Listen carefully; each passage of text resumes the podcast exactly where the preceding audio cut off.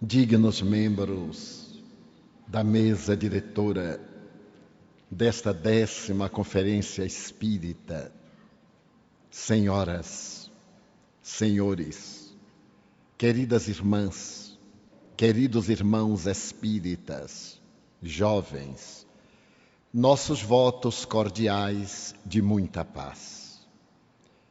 No ano de 1793, Transcorridos quatro anos da queda da Bastilha, na Universidade de La Salpêtrière, um jovem médico adentrou-se emocionado, acompanhado por um trabalhador braçal, para dar início a uma nova era. Não era a primeira vez que ele se adentrava pelos venerandos portões da Universidade de Paris. Fazia pouco, ele fora nomeado diretor do Hospital de la Bicêtre. Naquele Hospital de la Bicêtre encontravam-se, em regime carcerário, 53 psicopatas que tinham diagnóstico de esquizofrênicos em razão do desconhecimento das gênesis dessa psicopatologia, estavam condenados à morte. Porque se acreditava que essa psicose profunda não tinha a mais mínima possibilidade de recuperação. Mas naquele dia de primavera, o jovem médico, profundamente emocionado, atravessou as várias salas e corredores, os pátios internos, e chegando à parte terminal, em um pavilhão especializado, pareceu que estava preparando uma era nova para a humanidade. Porque se adentrou naquele pavilhão que transandava odores pútridos, e acercando-se do guarda, que tomava conta dos pacientes encarcerados, disse-lhe jubilosamente: Venho em nome da comunidade parisiense para libertar dos grilhões a que se encontram vinculados os pacientes que aqui estão internados em regime prisional. O jovem guarda, que na palavra sábia de Victor Hugo é um prisioneiro que toma conta de outros prisioneiros. Redarguiu, mas Senhor, esses pacientes não podem ser libertados. O jovem médico, que acenava um canudo de papel, pardo amarelado, desenrolou e apresentou-lhe, no qual estava exarada a libertação daqueles indivíduos cujo único crime eram ser esquizofrênicos. O guarda, que era analfabeto, aceitou a palavra do médico jovial e disse: Mas eu não me atrevo a libertá-los. São criminosos, todos eles são desvairados. Aqui existem alguns pacientes que estão internados há mais de uma dezena de anos e eu não me atreveria a libertá-los, porque se eu fizesse, eles me matariam. E logo depois, matariam também o doutor. Mas é natural, o doutor passaria a história como sendo o libertador dos infelizes, mas eu, que sou um cidadão, faz pouco tempo adquiri a minha cidadania, tenho família, não correrei o risco de os libertar. O médico que parecia esperar essa reação, voltou-se para o trabalhador braçal que contratara. Era o serralheiro. Pediu-lhe que cortasse a cadeia mais central daquela imensa corrente que passava pelas celas e estava ligada a um cadeado enferrujado que era naturalmente a chave mestra do cárcere da libertação.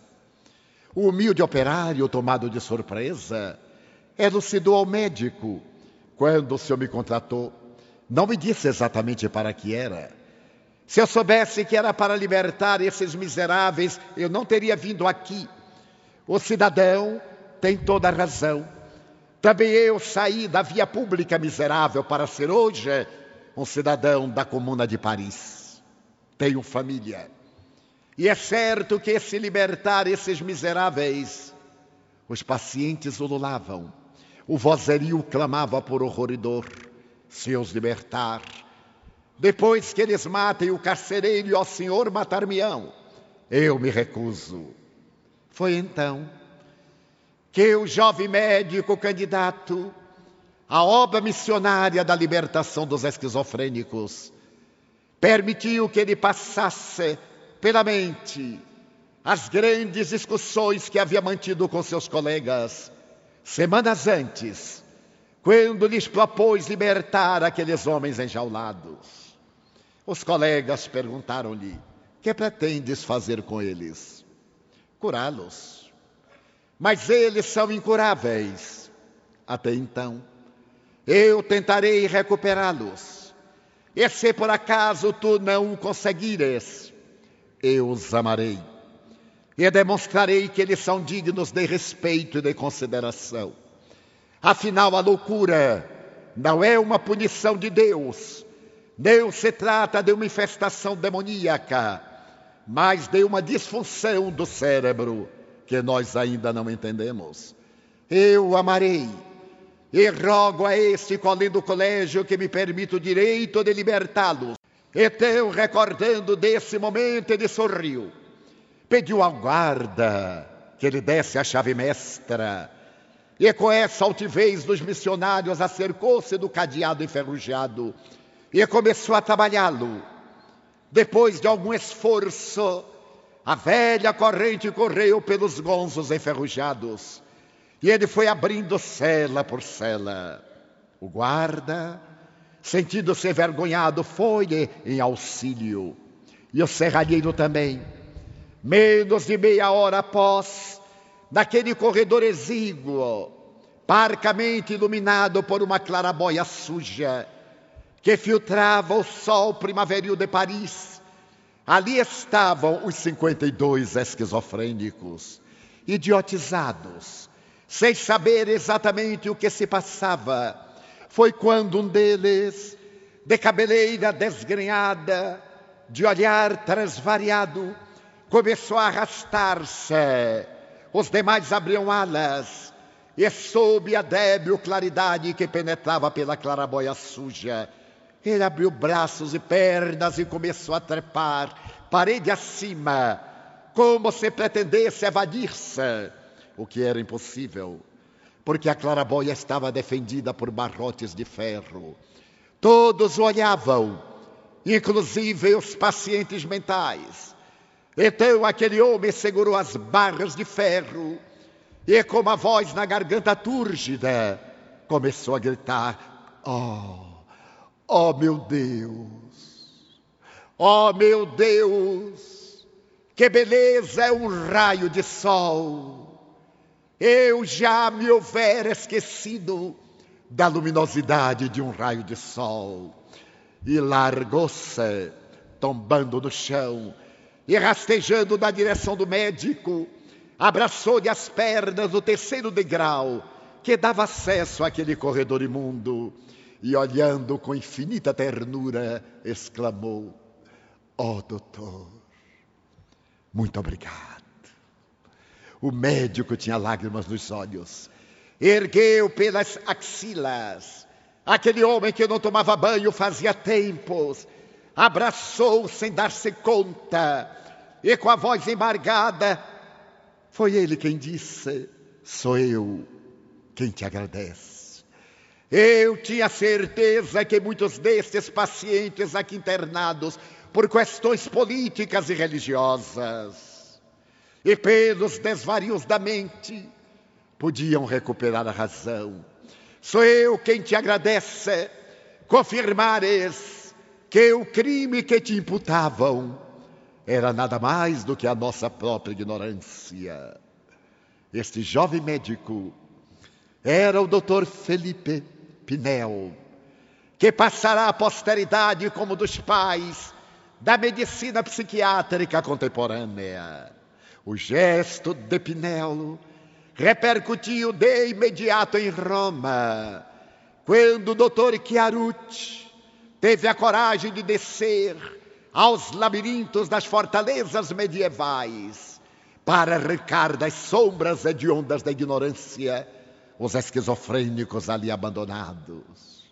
Na Inglaterra, o Dr. Tucker desceu também à fortaleza, às margens do rio Temsa, na ponte de Londres, para arrancar daquele ambiente infecto e úmido os portadores de esquizofrenia, que se não encontrasse a terapêutica libertadora, pelo menos, podiam ser amados.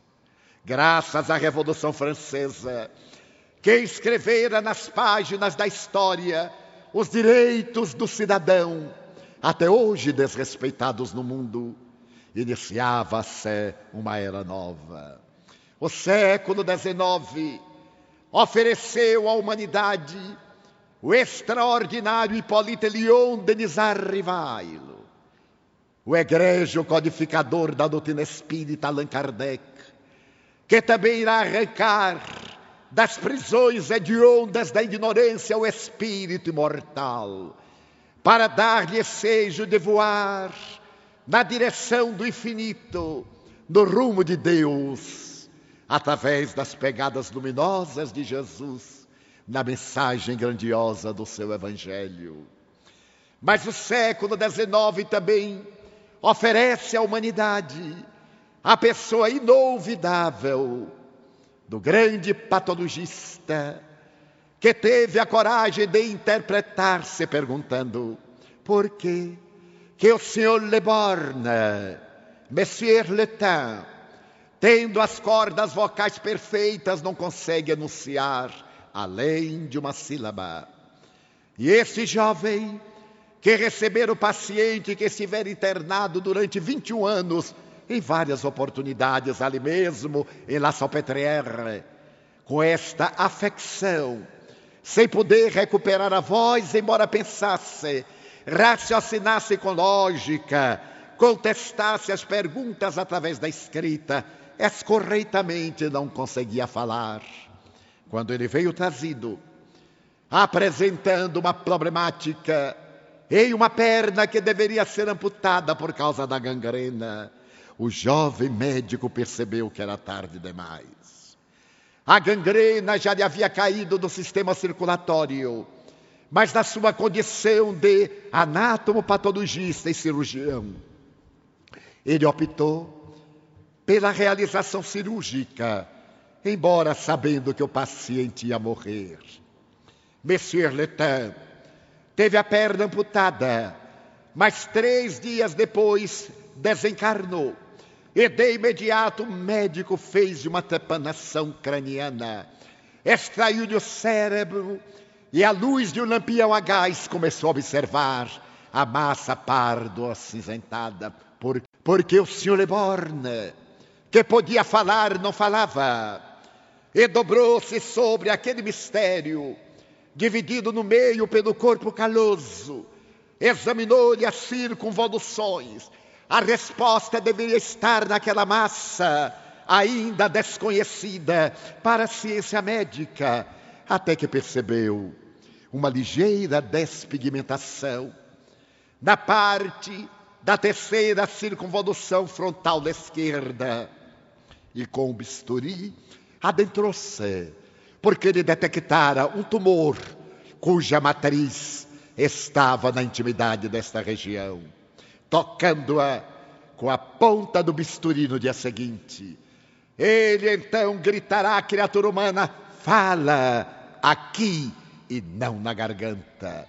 E logo depois, no dia 18 de abril, data memorável, naquele ano de 1862, ele declarou à Sociedade de Antropologia de França que havia descoberto o centro da fala que a posteridade denominaria como centro de Broca, em homenagem a esse idealista Paul Pierre Broca, que desafiava os seus colegas e a posteridade. Eu pagarei cem mil francos ouro a quem provar que estou equivocado. E até hoje a ciência somente veio confirmar a notável experiência de Broca, que abre na antropologia as possibilidades de um melhor entendimento das, do cérebro humano. O que irá acontecer? Na década 1880, 1890, naquela mesma veneranda Universidade de La Salpêtrière, quando o admirável Jean-Martin Charcot realiza as suas experiências de terças-feiras para poder entender o porquê daquele hospital possuir na oportunidade quase quatro mil internados. Era o período da histeria, da epilepsia, da esquizofrenia.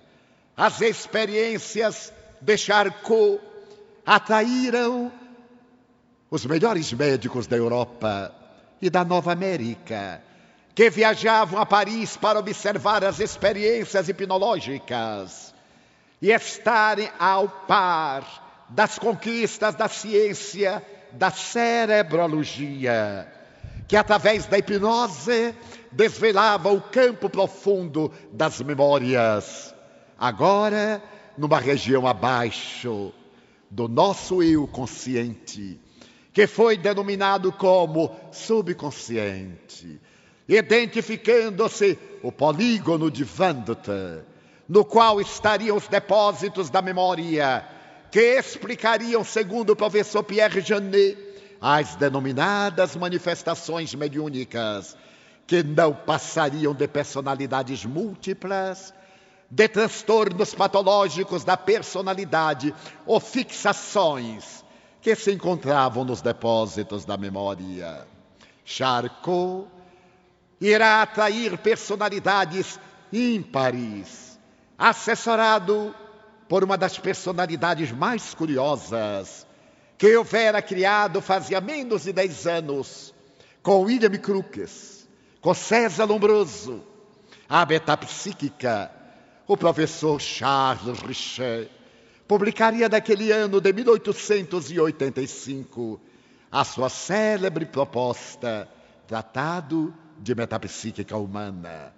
Nesse mesmo ano chega a Paris o jovem Sigmund Freud, que estava interessado em entender a problemática da histeria e compreender por que determinados pacientes apresentavam transtornos psicológicos defluentes de enfermidades fisiológicas e apresentavam disfunções fisiológicas que eram resultado de desequilíbrios psicológicos. O eminente médico vienense fascinar-se-ia de tal forma com Charcot que daria a seu primeiro filho o nome do insigne mestre Jean Martin. E observando as experiências hipnológicas de Charcot, que se celebrizariam, atraindo, por exemplo, o Dr. Panas, reitor da Universidade de Atenas, que numa daquelas vezes, observando Alcina, a histérica, que apresentava fenômenos de personalidades múltiplas, pediu permissão a Charcot para propor a Alcina que assumisse a personalidade do grande médico grego Galeno. E aquela mulher analfabeta da Normandia transfigura-se diante das personalidades mais avançadas do conhecimento médico de então e começa a conversar com o Dr. Panás em grego antigo por duas horas. E depois de demonstrar que se tratava da personificação de Galeno, aproxima-se do quadro de giz e escreve quando a ciência descobrir o sistema de enervação nos animais superiores, um grande número de enfermidades encontrará solução muito fácil. O Dr. Panas está deslumbrado com esse fenômeno e interroga Charcot qual a explicação científica para a transmudação da personalidade de Alcina analfabeta, mantendo o diálogo científico comigo com as características dos humores de Galeno.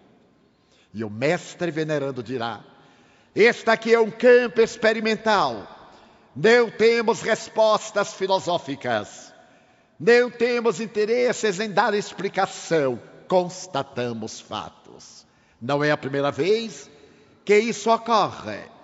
E o Dr. Panazzi irá defender a probabilidade de que a morte não ceifaria a vida e aquela personificação de que for objeto Alcina deveria ser o psiquismo do próprio Galeno.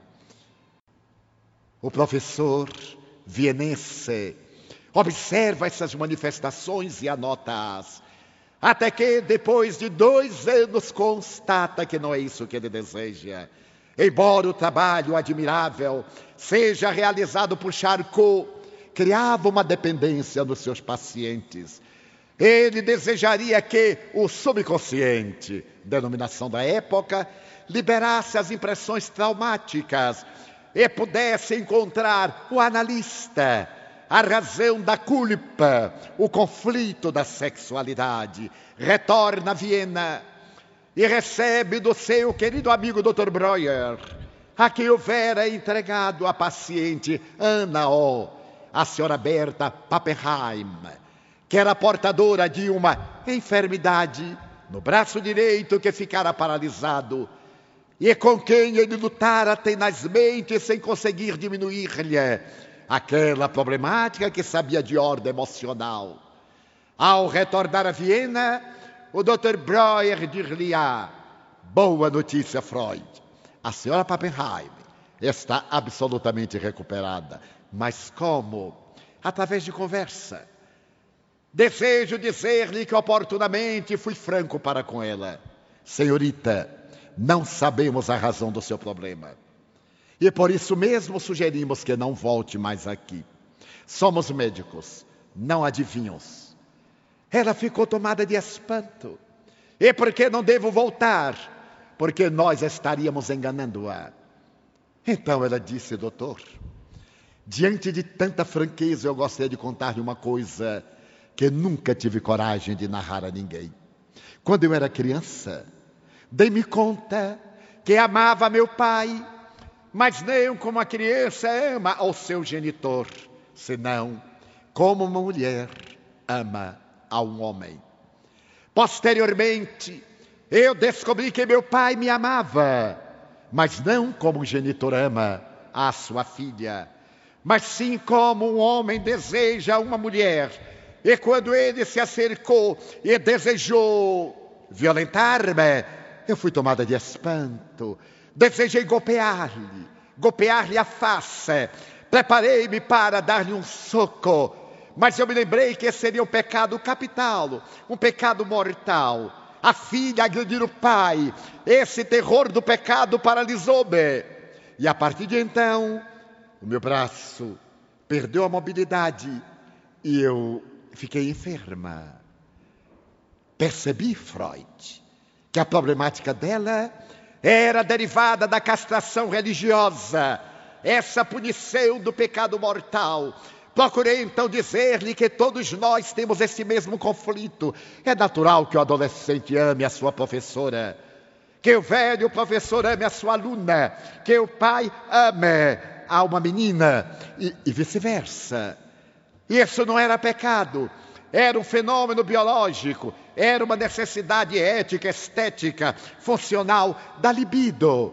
Tranquilizei-a. E ela disse: Mas não é pecado? Não, não existe pecado. Nós somos uma massa orgânica conduzida pela consciência. Essa questão da consciência, falei-lhe e falei-lhe. E na próxima sessão, e ela disse: à medida que o senhor fala, eu me liberto e consegui sará-la. Tive momentos de grande afetividade com a senhorita Pappenheim. E ela está radicalmente curada. E Freud, diante da revelação, ele disse: a criatura humana tem duas impulsões, a impulsão da morte, a impulsão da vida. A criatura humana não é um ser divino, é um animal sexual. E realizando investigações profundas, a partir de 1892, detecta o inconsciente. E tem ocasião de dizer que o inconsciente humano é tão grandioso que praticamente 98% dos nossos atos são inconscientes. E para dar-nos uma ideia da magnitude desse inconsciente, elaborou a imagem de que o inconsciente humano poderia ter a dimensão do Oceano Pacífico e a consciência uma casca de nós flutuando sobre ele. É desse período que ele faz a publicação da sua primeira obra a respeito da psicanálise, fascinando um jovem neurologista de Zurique a penetrar no conteúdo profundo dos sonhos, a interpretar a imagem simbólica, as associações. E Carl Gustav Jung torna-se o discípulo de preferência de Sigmund Freud. Mas Jung vinha de uma ancestralidade mística. Seu pai havia sido pastor religioso. Ele fora criado num ambiente de devoção e carregava no íntimo aquilo que mais tarde iria caracterizar como o arquétipo dessa entidade superior, o velho, que seria a entidade geratriz da existência na vida. Vai visitar Freud em Viena, repete a experiência e aqueles dois gênios não podem marchar juntos, atritam. E Carl Gustavo Jung vai estabelecer que no inconsciente freudiano podemos encontrar duas expressões de registros: o inconsciente atual, aquele que vem da fecundação até o momento atual do indivíduo, e aquela herança arquetípica do inconsciente coletivo, através do qual a criatura herdeira de todas as informações ancestrais, desde as primeiras cadeias de açúcar que se aglutinaram na intimidade das águas salgadas do oceano, até o Homo sapiens sapiens. E propõe a sua psicologia analítica, a psicologia profunda, através da visão dos arquétipos, abrindo um pequeno espaço para uma visão de natureza transcendental da criatura humana. O século XX é rico de investigadores, graças aos avanços da tecnologia, da própria ciência médica e da psiquiatria que se liberta da fisiologia ancestral e libera, por sua vez, a psicologia, vamos encontrar uma visão mais profunda e acadêmica da criatura humana. Será provavelmente no ano de 1955, na cidade de Praga, na universidade, quando jovem médico de apenas 25 anos o Dr. Stanislav Grof propõe-se a aplicar nos seus pacientes uma substância que recebera de um laboratório da Basileia, o ácido lisérgico número 20, e percebe que graças à ingestão dessa droga, os seus pacientes esquizofrênicos entram no estado alterado de consciência eles que tinham a consciência no estado alterado e começam a referir-se a acontecimentos que teriam tido lugar em ocasiões diferentes, em eras ancestrais, em cidades não visitadas. O eminente psiquiatra, que deveria ter lido as experiências de Aldous Huxley, sintetizadas numa obra memorável, As Portas da Percepção, quando o eminente cientista e psicólogo inglês também fizeram uma experiência em 1952 com o ácido lisérgico e conseguiram o desdobramento da personalidade, o médico de Praga fascina-se, anota e dá-se conta que antes da vida, a vida mas ele necessita de um doutorado nos Estados Unidos. Quando Praga? é invadida pelas forças soviéticas e a República Tchecoslovaca entra no cárcere do comunismo socialista soviético. E ele vem para os Estados Unidos.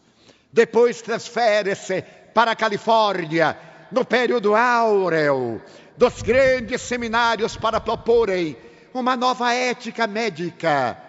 A Academia de Medicina dos Estados Unidos. E ali ele tem ocasião de contactar com o Dr. Abraham Maslow, com Elizabeth Kubler-Ross, a criadora da tanatologia, com eminentes psiquiatras, psicólogos, cancerologistas, cardiologistas, e apresentam a psicologia transpessoal. A psiquiatria que havia apresentado para os transtornos de conduta, para as afecções e infecções de ordem psicológica e mental.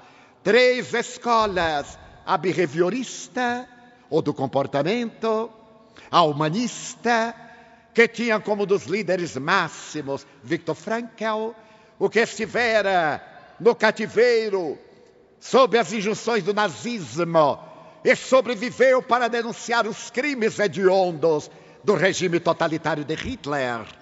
E a psicanálise agora aparecia em psicologia quarta força, que tem por fundamento a crença em Deus, na imortalidade da alma, na comunicabilidade dos espíritos, na reencarnação, na interferência dos espíritos em nossas vidas, em nossos pensamentos em nossos atos. O egrégio codificador da doutrina espírita, antecipando a quarta força, já ao apresentar o livro dos Espíritos, na questão 459, interrogou as entidades venerandas. Influenciam os espíritos nossos pensamentos e atos? E eles responderam: mais do que imaginais. Influenciam de tal modo que se pode dizer que são eles que vos dirigem. E Allan Kardec, com a sua perspicácia, continua interrogando como distinguir-se o próprio pensamento da interferência das entidades que estão conosco, apresentando-nos uma das mais belas páginas para discernirmos quando as ideias são nossas e quando nos são inspiradas. Estava ali delineada a interferência dos espíritos em nossa existência. Porém, mais tarde, em 1861, ao publicar o Livro dos Médiuns, esse tratado científico a respeito da paranormalidade humana escreverá com o vigor da sua pena mágica. Antes de tornardes alguém espírita, fazei-o espiritualista. Capítulo 1, a espíritos. E mais tarde, no capítulo de número 23, examinando a patologia das obsessões, Allan Kardec penetra no cerne da criatura humana para dizer, noutra linguagem, que doente é o espírito, com o que anui na atualidade a Organização Mundial de Saúde. Não há doenças, há doentes. E ainda mais, não existem enfermidades incuráveis, há enfermos incuráveis porque o Espírito é o autor do seu destino.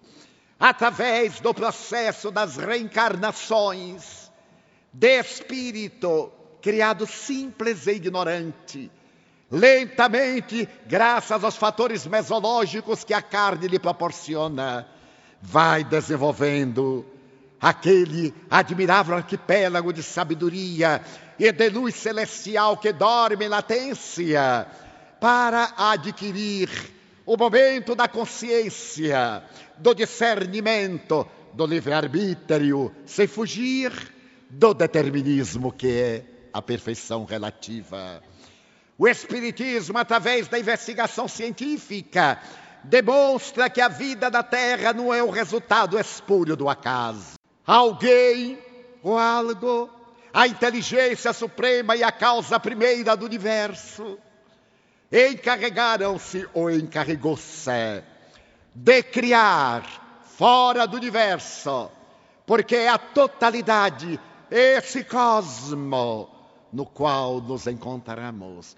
E concedeu ao princípio inteligente, a este princípio que tem características especiais, diferente do princípio material, em uma trilogia perfeita, Deus, Espírito e matéria, a possibilidade de evoluir através do seu próprio esforço. Somos semeadores e somos colhedores. De acordo com a, a insementação, a colheita, a dignidade, portanto, de evoluir a esforço próprio, através do deotropismo, da mesma forma que a planta é vítima do heliotropismo, o nosso sol é Jesus, representando Deus, que é a causa primeira de todas as coisas. E desse deotropismo, através de Jesus, o Espírito mais perfeito que Deus nos ofereceu para servir-nos de modelo e guia, vamos desenvolvendo o Logos divino em nós, o Cristo interno para podermos atingir a plenitude. Mas como essa marcha é lenta, porque ainda estamos na fase primária do processo do discernimento, equivocamos-nos, reparamos, cometemos desaires e retornamos para corrigi-los.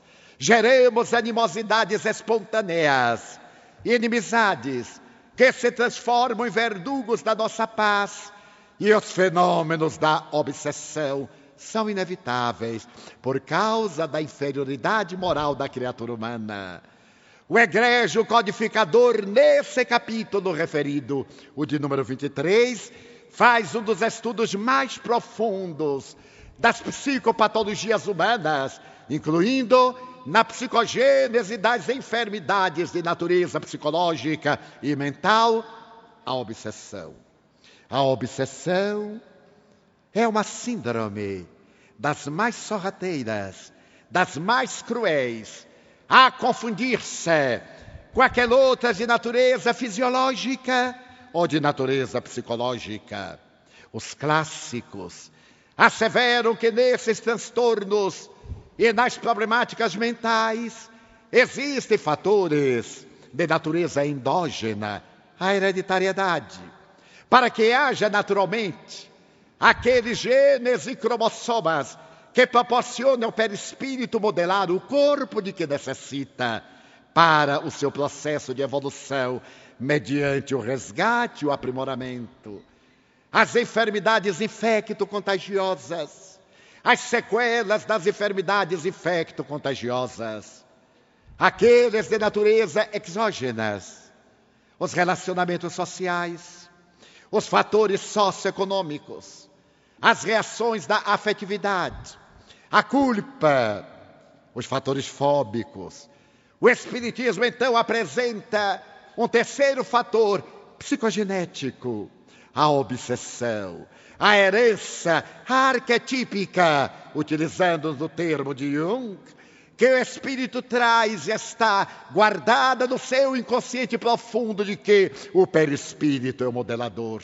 E vemos os grandes transtornos das obsessões individuais, grupais, coletivas, como esse momento que vivemos na Terra, indubitavelmente, um momento de obsessões coletivas, e que a criatura humana desvaira, absorvendo uma psicosfera carregada de sensualidade, de drogadição, de distúrbios de conduta da mais variada espécie, em que existem religiões, mas que não existe religiosidade na criatura humana. As pessoas aderem a rótulos religiosos, sem permitir-se a penetração profunda dos conteúdos da sua crença religiosa, todos eles baseados no Deus único, nas doutrinas que se derivam do cristianismo e daqueles outros quais o hinduísmo, o budismo, as doutrinas esotéricas, a prática do bem, o exercício do amor, a crença da sobrevivência e da reencarnação do espírito. Que fazemos? Adotamos o rótulo religioso, mantemos a aparência e continuamos exatamente como éramos antes da adesão à proposta de natureza ético-moral da filosofia religiosa à qual aderimos. O Espiritismo então vem demonstrar, alicerçado do Evangelho de Jesus, que a obsessão é uma patologia da alma. E essa obsessão tanto pode ser sutil, escrevendo-se dos painéis da alma suavemente, como um plugue que vai à tomada, até fixar-se com vigor, como através de um surto, de um golpe, e que a entidade desencarnada, dominada pela violência que lhe é peculiar, encontrando o campo propício do perispírito do seu antigo adversário, sobrepõe-se-lhe, impondo-lhe a vontade dominadora e subjugando-o. Allan Kardec, com sabedoria, pois, classificou as obsessões em três tipos. Aquelas simples, que nós poderíamos considerar como um leve transtorno neurótico. Essa pequena obsessão é que nós temos esses períodos de instabilidade emocional, de desequilíbrio. Sintonizemos com as entidades perversas, zombeteiras, os inimigos de ontem, recuperamos-nos através da oração. Mas porque não temos estabilidade emocional nem moral, ela se repete, até tornar-se num caráter de fascinação, particularmente quando se trata de fenômenos mediúnicos em que a pessoa começa a psicografar, ou a aplicar passes, ou a ter momentos de psicofonia, deixando-se arrastar pela irresponsabilidade já que a mediunidade exige disciplina, horários próprios, impõe requisitos éticos morais para ser praticada com dignidade ao invés de ser um joguete nas mãos frívolas das pessoas levianas e irresponsáveis, até tombar na subjugação. O emérito codificador, poliglota, profundo conhecedor da língua francesa, sua língua mãe, evitou a palavra possessão, conforme está no Evangelho, porque o espírito desencarnado não entra no corpo do encarnado como um líquido no vasilhame mas através de uma indução de energia psicofísica, perispírito a perispírito, as ondas mentais são absorvidas pela consciência atual, que desencadeia um processo de recordações nos arquivos do inconsciente libera culpa, estabelecendo-se o vínculo que mais se aprofunda na razão direta em que o paciente é mais fragilizado. As obsessões, portanto, campeiam de maneira grave, mas o codificador, na sua sabedoria ímpar, estabelece também a psicoterapia, ensejando os recursos hábeis para a cura ou a prevenção das obsessões. E nós vamos encontrar o primeiro deles, a paciência. Desse hoje vítima, ontem algoz. A resignação, a mudança de valores éticos, porque essa mudança interior de natureza ético-moral mudará o campo vibratório, impedindo que a entidade perversa que se situa numa área de vibrações perniciosas entre em sintonia, porque os semelhantes atraem os semelhantes vibratórios. E logo ele nos manda recorrer à oração, à prece, o que equivale dizer ao pensamento saudável, à comunhão com Deus, ao intercâmbio com as forças superiores que regem a vida, a essa busca da divindade, não só para pedir, mas também para louvar e para agradecer. É equivalido dizer que é necessário sairmos dos pensamentos perturbadores aos quais nos acostumamos e gostemos de manter em nosso monólogo e diálogo mental e procurar as regiões superiores que nós encontramos na leitura saudável, na orientação evangélica, na prática da caridade, que nos oferece o patrimônio de recuperação, porque as divinas leis não são de cobrança, antes de reeducação do mau aluno, exigendo-lhe a recuperação do patrimônio perdido, dando-lhe a oportunidade de reabilitar-se, através do bem que faça, anulando o mal que fez. É agradável essa proposta e é libertadora, porque não oferece ao indivíduo a chamada resignação estática, aceitar, submeter-se, mas uma resignação dinâmica, aceitar a problemática e trabalhar pelo arrancar as raízes do mal que ora o aflige. E, naturalmente, o amor dirigido ao adversário que enlouqueceu, para que também ele se liberte do ódio que é um obsessor cruel, esse tremendo adversário, filho triz do egoísmo, a grande chaga da humanidade. Então a doutrina espírita é hoje um dos mais belos tratados de higiene mental para os dias turbulentos da nossa atualidade. Passemos a um exemplo. A Mansão do Caminho, onde elaboramos desde 1952 e por onde passaram 869 crianças que se tornaram adultos e honraram-me com mais de 300 netos e mais de 40 bisnetos, embora eu não tenha idade para uma prole dessa natureza. Ofereceu-nos sempre o laboratório de observação dos fenômenos espíritas, conforme catalogados na codificação. Gostaria de referir-me a um deles, que por certo há de servir de padrão para outros semelhantes que os senhores, que as senhoras conhecem. No ano de 1978, eu me preparava para uma viagem internacional que deveria começar pela cidade de Roma. E no momento em que estava preparando a mala, preocupado com os diferentes climas que ia enfrentar, na Península Itálica, as temperaturas mais altas, na Escandinávia, as temperaturas mais baixas. Esse tormento do viajante que tem pouca roupa. Qual é o que levo? Levo todas, duas ou três, ou não levo nenhuma? Estava pensando quando dos meus filhos adotivos acercou-se-me com semblante muito triste e me disse: Tio, eu estou tão triste que o senhor não imagina. Mas por que, meu filho? Por um sonho que eu tive.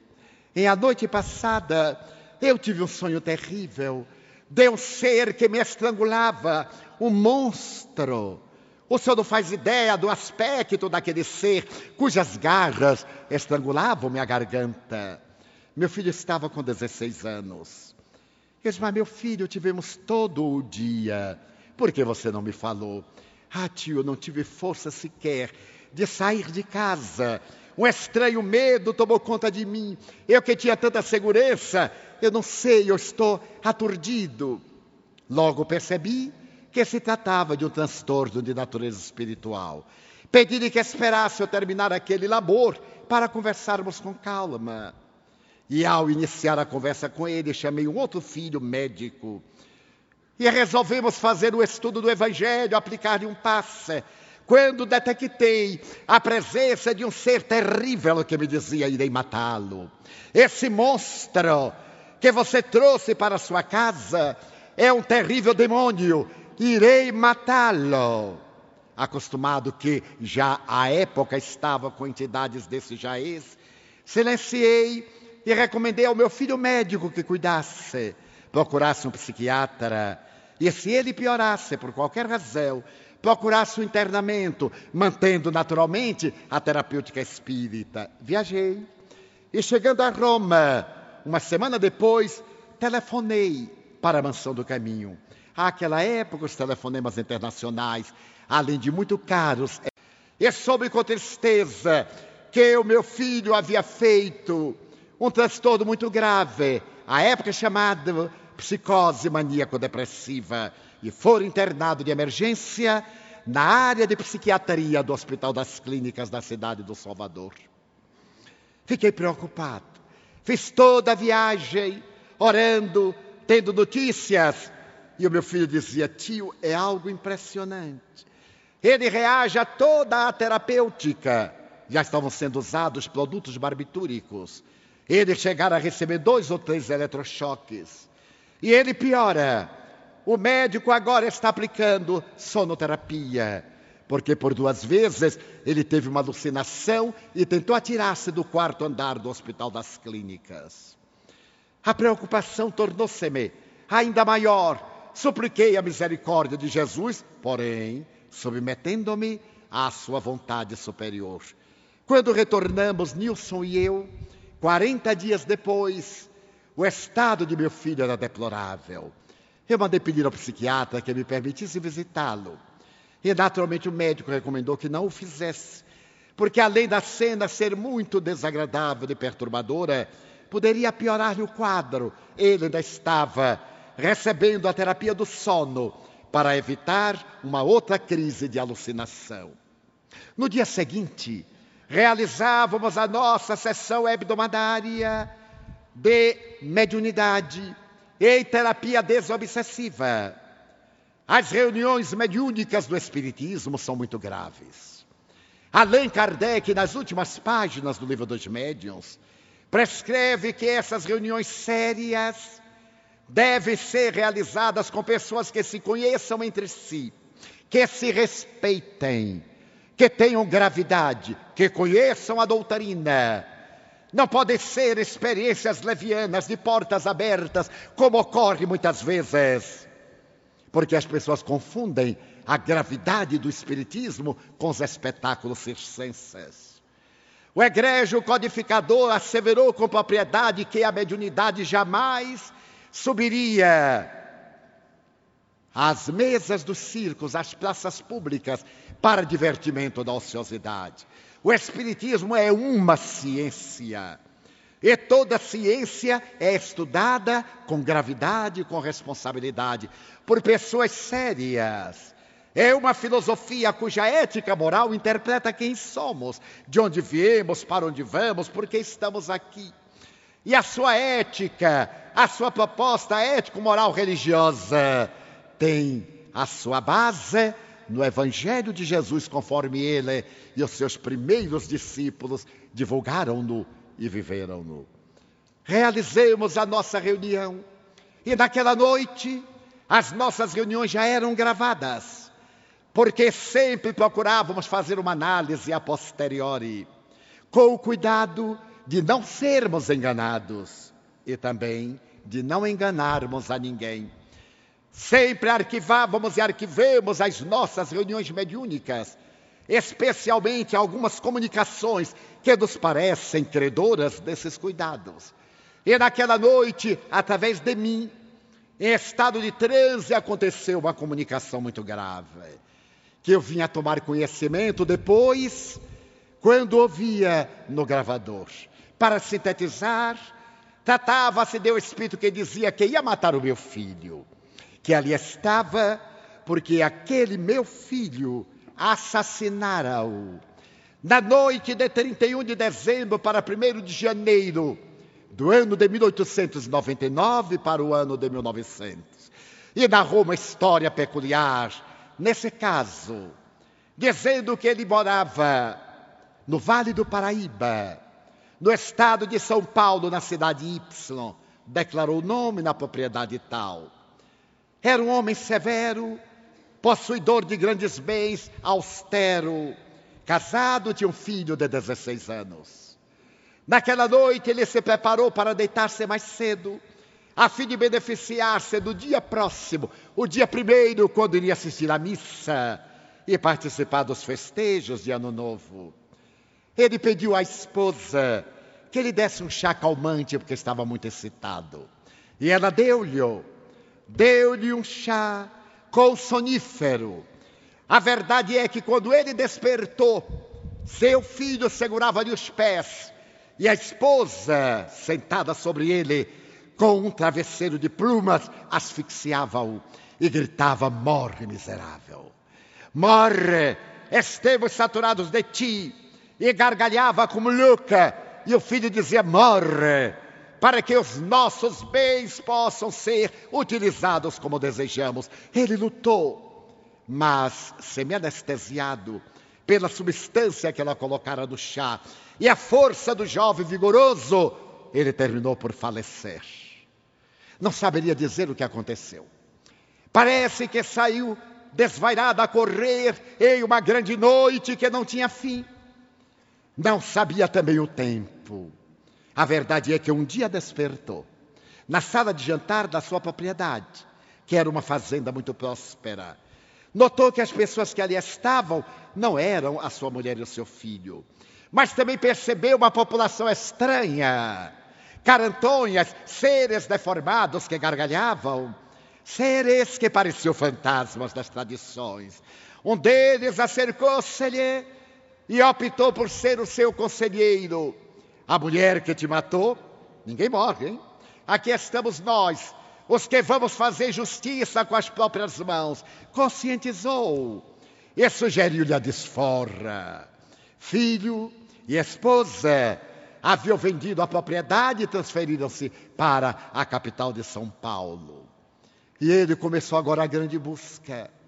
Haviam se passado mais de 20 anos. Aquela noite terrível que o enlouquecera, por fim tornara-se um entardecer ou um amanhecer que nunca tinha sol. Uma bruma, a loucura do ódio a devorar-lhe as entranhas. E ele não os encontrou. Até que, um dia especial, ele viu uma jovem de aproximadamente 12 anos, no tipo é de uma antipatia natural, espontânea, mas sentiu-se atraído por uma estranha força que dela se expandia. E aonde ela ia, ele, naquele magnetismo estranho, era arrastado. Acompanhou-a toda vez que ia ao leito dormir, até o dia em que ela saiu do corpo. Ele não sabia explicar como. E ela ouviu. E quando ele a viu, era ela, a mulher que o matara. Estava agora travestida, mascarada, naquele corpo jovem. Ele não podia entender. Ela ouviu, reconheceu e voltou correndo para o corpo. Acordou apavorada. Então aquele amigo disse a ela: Tira-lhe a tranquilidade do sono. Acompanha. Tratava-se de um técnico em obsessão. Da mesma forma que temos os técnicos na Terra de vários matizes, ao desencarnarem continuam com as suas especialidades. E ele deu-se conta que se poderia vingar. A partir de então estava sempre ao seu lado e foi sendo atraído pelo medo que ela passou a sentir. Diríamos que era agora um estado fóbico, quase um estado de pânico. Até o momento em que ela perdeu completamente a razão, algumas semanas após, e foi internada no Hospital Juliano Moreira da cidade do Salvador. Como louca, como esquizofrênica. Aquele tipo de diagnóstico apressado, esta louca interna. Apliquem-se os choques elétricos naquela ocasião. E ali ele passou a viver com ela, a experienciar as suas emoções, a nutrir-se das suas energias, até o dia que ela foi violada por um esquizofrênico. E ele experimentou estranhas sensações e passou a levá-la como vítima daqueles desvairados, utilizando-a também no seu campo de desespero emocional. E ela concebeu. Concebeu um filho. E esse filho, dizia ele, foi arrancado dos braços e desapareceu. Ele agora estava com ela, já fazia 18 anos, quando encontrou o filho. Aconteceu a mesma coisa. Ele sentiu-se atraído pelo jovem, que lhe inspirara repulsa, ódio, e aplicou a mesma técnica. Agora ele passava uma temporada no Hospital Juliano Moreira e a outra temporada na clínica psiquiátrica do Hospital de Clínicas. É claro que houve um diálogo. O terapeuta de desencarnados, o doutrinador, falou-lhe, manteve esse diálogo, procurou demonstrar a loucura em que ele trabalhava. Mas ele, renitente, dizia: é o desforço. E o doutrinador lhe disse: muito bem, eles morrem. E daí? Você sabe que a vida continua. Você então irá reencarnar-se para que eles o persigam. Estaremos num círculo vicioso que não termina nunca. E falou-lhe: Esta criança, este rapaz, não é filho nosso. E dizia o doutrinador: Eu nem sei a origem dele, só Divaldo sabe. Porque Divaldo é quem se encarrega de os internar. Nós temos o livro onde anotamos as razões e circunstâncias como chegam, mas eu não tenho ideia. E nós o amamos. Orientou para o amor, procurou dissuadi-lo, foi uma comunicação longa. E o Espírito, depois de comover-se, disse: Bem, eu vou pensar. E o nosso orientador disse: Fique conosco uma semana. Vá atender ao seu capricho no manicômio e na clínica psiquiátrica e observe-nos a vantagem do amor, crianças que não são da nossa carne. Aqueles que batem a nossa porta, aqui é a casa de Jesus, da solidariedade, falou-lhe e conseguiu comovê-lo.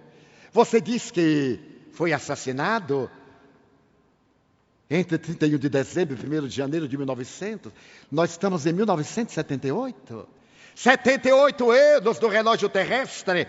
Você não acha que merece ser feliz? Já se lembrou, por exemplo, que você também teve uma mãe, tentou sensibilizá-lo e ele deu-se conta. 78 anos. Quando terminaria? Ele terminou por dizer: Eu irei observar. Ficarei aqui e voltarei. Mal sabia ele que estava sendo conduzido pelos mentores espirituais. Na próxima reunião, ele voltou. Voltou e disse: Você conseguiu despertar-me para um outro lado da vida. Nem tudo são ódios, rancores. Existe também o amor. Mas se eu os abandonar, Deus me vingará? Não, Deus é amor. Deus dispõe de recursos para que eles se reabilitem sem que seja necessário um outro culpado. Entregue-os à vida. Você experimentou aquele terrível drama, porque certamente em dias anteriores, em outra existência, houvera cometido crimes. A divindade não necessitava deles, como não necessita de você. E falou-lhe, falou-lhe com tanta ternura que ele disse: Eu acedo, mas eu voltarei um dia. Chorou e prometeu abandoná-los. Quando nós ouvimos a comunicação, terminada a reunião, todos nos comovemos, particularmente eu, porque aquele filho meu fora me trazido por uma colega do instituto em que eu trabalhava, que era enfermeira do IPASE, uma antiga autarquia hoje vinculada ao sistema do SUS. E que trabalhava também no sanatório Juliano Moreira. E me disse: Divaldo nasceu de uma mulher esquizofrênica, de um louco, uma criança que não pode ficar lá. Você aceitaria na mansão do caminho? É claro. Ela levou minha criança com três dias. Ninguém sabia disso. Fui eu que lhe dei o nome, quem criou uma história. Levamos-la ao juizado de menores. E o meritíssimo senhor juiz nos deu o termo de guarda e de responsabilidade. Estávamos aí 16 anos. Muito bem. No dia seguinte, telefonam-me do Hospital das Clínicas, procurando meu filho médico. E eu perguntei como vai o meu rapaz. Estranhamente despertou. Às duas da manhã despertou. Perguntou onde estava está chamando pelo Senhor, deseja que o Senhor venha aqui. Mas a hora das visitas é a partir das 15 horas. Mas eu irei às 8. De qualquer forma. Então, com meu filho, às 8 da manhã, fomos ao hospital. Tivemos as dificuldades naturais, respeitando o código hospitalar, mas tivemos acesso a meu filho, que estava agora de olhar tranquilo, embora o organismo depauperado, as marcas daquela problemática de dois meses e alguns dias. Estivemos com ele, ele perguntou: tio, o que é que eu estou fazendo aqui? Eu só me lembro do monstro estrangulando-me. Leve-me para casa, tio. Leve-me para casa. Eu digo: não posso, meu filho. O médico terá que dar-lhe alta. Aguardei o psiquiatra chegar, um notável psiquiatra. E quando ele chegou, eu apresentei-me, disse que era responsável pelo menino, que vinha pedir-lhe permissão para que ele tivesse alta. O psiquiatra materialista manteve comigo um diálogo sui generis. Ele perguntou, mas então ele é seu filho? Digo, sim, senhor, é um filho adotivo. Aliás, eu tenho a guarda e a responsabilidade. Não é um filho legalmente adotivo. Mas olha, senhor Franco, eu não posso concordar. É verdade que ele teve um momento de lucidez, mas ele vai ter um novo surto, ele vai suicidar-se. Eu disse: Não, doutor, com toda lealdade, eu digo ao senhor que isso não acontecerá. Ele olhou-me com certo escárnio e disse-me, perguntando: O senhor é médico? Eu disse: Não, senhor. E como sabe? Porque sou médium. Que? Eu disse: Médium. E que é médium? Ele disse: Olha, eu vejo espíritos, eu ouço espíritos, eu dialogo com espíritos. Ah, então está explicado. A alucinação dele tem a geratriz na sua loucura. É outro esquizofrênico. Eu disse, não exatamente. O doutor talvez não conheça, claro. Ele e as obras de César Zema, ele e as obras de Afânio Peixoto, as obras notáveis, e me citou um rol dos inimigos do Espiritismo dos anos 30, 40. Eu disse, mas não leu as obras de alguns dos seus colegas. Certamente não leu Charles Richer. Provavelmente não leu William Crookes. Certamente não leu o doutor Bezerra de Menezes, apresentando a loucura sob novo prisma. Não leu o doutor Inácio Ferreira falando sobre ciência e espiritismo. Então ele olhou para mim com raiva e disse: Mas eu não assinarei a liberação dele. E disse: Então, eu irei a um advogado e vou exigir que ele me seja entregue, porque ele é de menor. Ele está curado e o senhor recusa-se.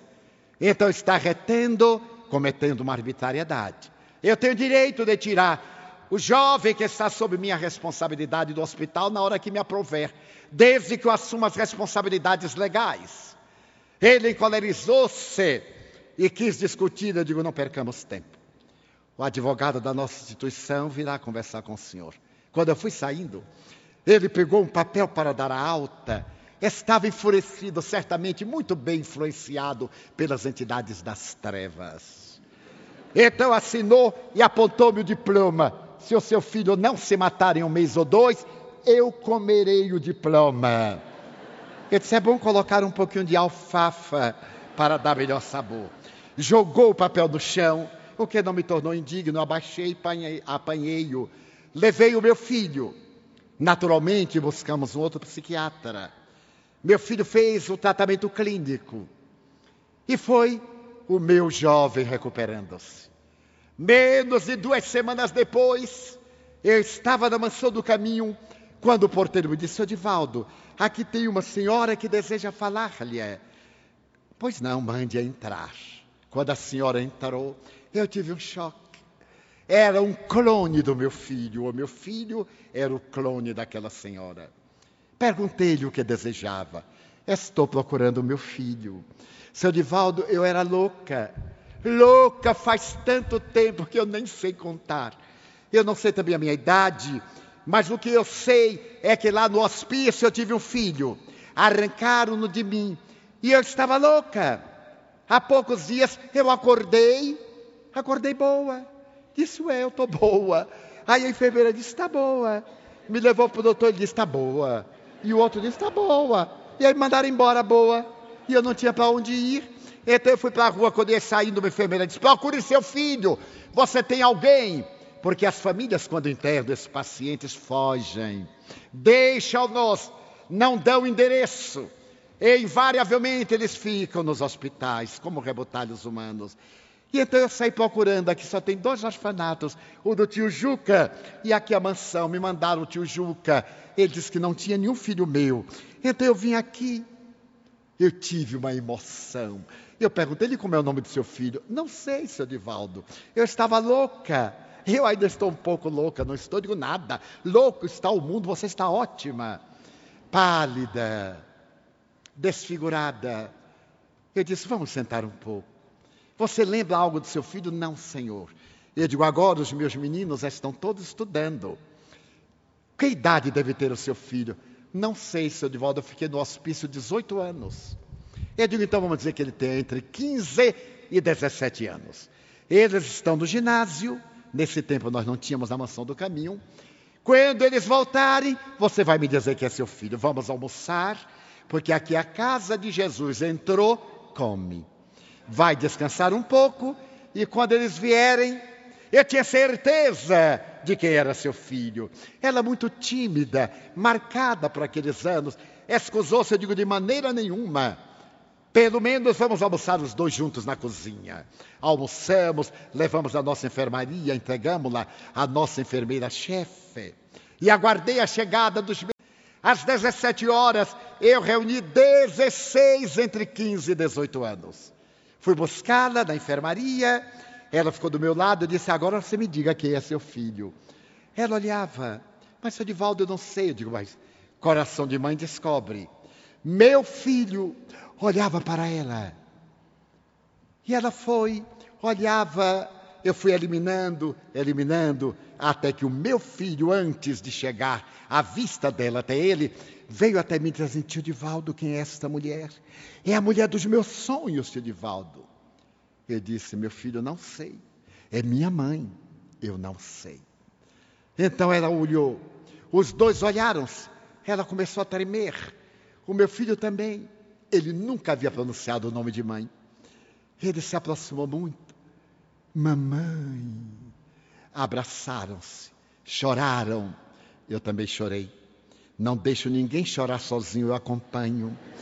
Chorei, mandei os outros embora. Eu disse: agora fiquem para conversar, eu vou sair. Ela disse: não, não saia, eu tenho medo. Eu tenho medo dele. E meu filho disse: eu também tenho medo dela. Eu disse, está tá todo mundo com medo, eu também estou com medo. Vamos ficar os três medrosos. Ficamos, conversamos. Eu procurei saber onde ela morava. Estava na rua. Preocupei-me em arranjar um lugarzinho no bairro. É um bairro muito pobre. Facilmente encontramos uma casinha. Na semana seguinte, arrumamos a casinha, colocamos-la. E ele disse, tio Divaldo, eu também tenho mãe, que coisa. Meu filho, todos temos mães, encarnadas ou desencarnadas. Mas eu encontrei-a, já não tenho medo. Eu gostaria de morar com ela. Não, senhor. Você vai terminar o seu curso. Quando tiver condições, você vai morar com sua mãe. Vamos conseguir um trabalho para ela na Mansão do Caminho, no Jardim de Infância. E você passará com ela sábados e domingos, mas durante a semana aqui conosco. Assim passaram mais quatro anos. Meu filho conseguiu concluir o curso no segundo grau, fez um curso de especialização, conseguimos um trabalho, ele adquiriu dignidade profissional, passou a ter seu salário, foi morar com ela. Passaram-se três anos, conseguiu uma namorada. Naquele tempo, namorou, noivou e casou. Porque agora primeiro casa para depois noivar, depois namorar e divorciar. Mas naquele tempo era diferente. Casou-se e um ano depois, a esposa estava grávida. E ele me deu a notícia, tio, o senhor não sabe do drama que eu estou vivendo. Eu sou espírita e estou com vontade de mandar que ela aborte. Mas por quê? Porque eu detesto o ser que se vai reencarnar. Ele não conhecia a história. Não lhe procuramos relatar para evitar que, através de uma fixação mental, ele pudesse atrair a entidade, deixamos aos cuidados da divina lei. Eu disse, meu filho, você é espírita, nem pensar a palavra, muito menos planejar. Se você não quiser, eu cuidarei do seu filho como cuidei de você. Passaram seus meses, uma gestação muito difícil, compreensivelmente pelos fluidos do reencarnante. Nasceu o menino, ele telefonou-me, eu fui vê-lo na maternidade. Estava olhando quando o espírito Joana de Ângeles, a gentil mentora, disse-me: Aí está, meu filho, a bênção da reencarnação, a dádiva do amor nos braços da paternidade. O amor irá apagar as mágoas daqueles dias difíceis. Mas o meu filho não conseguia amar ao seu filho. E a avó um dia veio dizer-me que sentia vontade de esganá-lo. E eu lhe perguntei, mas por quê? Não sei, o senhor não esqueça que eu era louca. E posso ficar louco outra vez. Eu digo, mas agora será uma loucura de conveniência. Se você tentar esganá-lo, não vai mais para o manicômio, vai para a cadeia, levada por mim. Tio Divaldo, você tem coragem? Eu digo, e você tem coragem? Se você tem coragem de cometer uma loucura, eu tenho o direito de cometer a segunda. E fica tudo dito pelo não dito. Sorrimos. O menino cresceu. Quando o menino completou quatro anos, meu filho perguntou-me um dia, tio, quem é aquela criança? Não sei, meu filho, quem o sabe? Tio, ele me conhece, não conhece? Conhece, lógico. Mas por que isso? Tio, ele é diferente. Eu abraço, fazendo força. Eu digo, eu lhe quero muito bem, mentindo, porque não quero bem. Ele sorri, me beija e me morde. Eu digo, é isso mesmo, meu filho, herança canina. É um arquétipo canino que ele traz de experiências transatas. Outras vezes ele vem correndo e me chuta a canela e diz: Você me paga. Eu digo: Olha, é bom pagar na infância. Mas o momento culminante foi quando ele, nosso jardim de infância, eu passei por um dos módulos, ele saltou a janela muito baixa, veio correndo, vou, vou. Eu virei-me, ele saltou em mim, sentei-me no meio-fio, coloquei na minha perna, ele passou a mão no meu rosto, ficou muito pálido e me disse: Vou. Eu voltei, não voltei. Eu disse: Voltou, meu filho. Só que agora, para o amor, ele adormeceu nos meus braços. E eu constatei a excelência do verbo amar, a grandeza das leis, particularmente da lei de causa e efeito, a justiça da reencarnação, a razão das nossas aflições, se elas não têm causas atuais, têm causas anteriores. Ainda estão reencarnados a avó, o meu filho e sua mulher, e o meu neto, que agora é um estudante de medicina, inteligente como o avô, naturalmente. Então, a doutrina espírita oferece-nos esse tratado de higiene mental, convidando-nos a acuradas reflexões em torno da vida. Quem sou eu? De onde eu vim? Para onde vou? Qual a razão da minha existência na Terra? E dominados pela grande contribuição da ciência na área das doutrinas psicológicas, do avanço das neurociências, das nobres terapias, da atualidade das denominadas terapias alternativas, hoje, eh, terapias secundárias. Graças à evolução do conhecimento, a doutrina espírita veio iluminar a ciência, demonstrando que todo investimento deve ser no espírito encarnado e no espírito desencarnado, porque a nossa vida na Terra tem uma finalidade psicológica. Descobri-la é o objetivo essencial e vivê-la é o dever que nos cumpre desempenhar. Diante, portanto, da loucura que toma conta do mundo, a nós nos cabe acender a luz espírita, aonde quer que estejamos. Uma palavra espírita uma demonstração de afetividade espiritista, uma diretriz espírita. Implantar no lar a reflexão do estudo do Evangelho à luz da doutrina libertadora é tarefa que nós, os espíritas, nos devemos impor, trabalhando neste momento da grande transição para o mundo melhor que nos aguarda, dizendo: Meu Deus, enquanto lá fora há desesperação, enquanto se blasfema, enquanto a rebelião toma conta das almas, eu quero agradecer-te, informando que eu amo a vida, que para mim é bela e é consentida.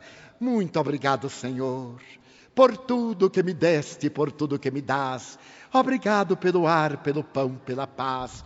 Obrigado pela beleza que os meus olhos veem no altar da natureza olhos que fitam o céu, a terra e o mar, que acompanham a ave ligeira que voa fagueira pelo céu de anil, e se detém na terra verde salpicada de flores em tonalidades mil. Muito obrigado, Senhor, porque eu posso ver meu amor, mas diante da minha visão eu detecto os cegos que se debatem na escuridão, que tropeçam na multidão, que andam na solidão. Por eles eu oro, a ti eu imploro com miseração, porque eu sei que depois desta linda da outra vida, eles também enxergarão.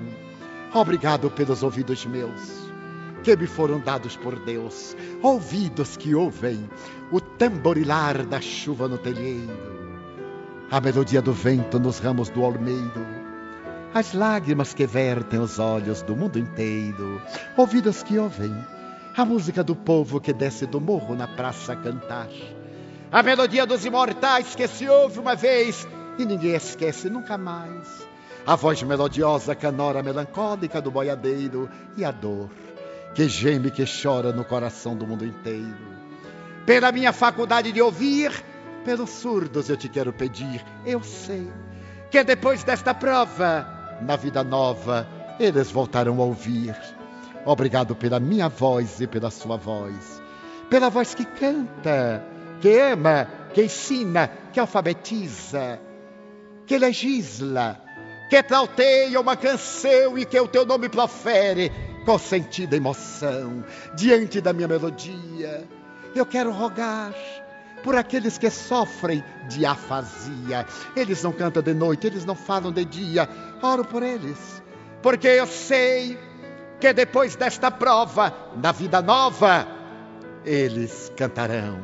Obrigado pelas minhas mãos, mãos que aram, mãos que semeiam, mãos que agasalham, mãos de ternura, mãos que libertam da amargura, mãos que apertam mãos dos adeuses, que limpam feridas, que enxugam lágrimas, suores das vidas, pelas mãos de sinfonias, mãos de cirurgias, mãos de poesias, pelas mãos de psicografias, pelas mãos que atendem a velhice, a dor, o desamor, pelas mãos que no seio embalam o filho de um corpo alheio sem receio, e pelos pés que me levam a andar sem reclamar. Muito obrigado, Senhor, porque eu posso bailar. Diante do meu corpo perfeito eu quero olhar, orar por aqueles que são marcados, aleijados, amputados, paralisados, que se não podem movimentar, eu oro por eles, porque eu sei que depois desta expiação, na outra reencarnação, eles também bailarão. Muito obrigado pelo meu lar. É tão maravilhoso ter um lar. Não é importante se este lar é uma mansão, se é uma tapera, uma favela, um ninho, um grabato de dor, um bangalô, uma casa do caminho, seja lá o que for. Mas onde exista a figura do amor, amor de mãe ou de pai, de mulher ou de marido, de filho ou de irmão, a presença de um amigo, alguém que nos dê a mão. É muito triste viver na solidão. Pelo menos ter a companhia de um cão, mas se eu a ninguém tiver para me amar, nem um teto para me resguardar, nem uma cama para repousar, nem aí reclamarei. Pelo contrário, eu cantarei. Obrigado, Senhor, porque eu nasci. Obrigado, Senhor, porque eu creio em Ti.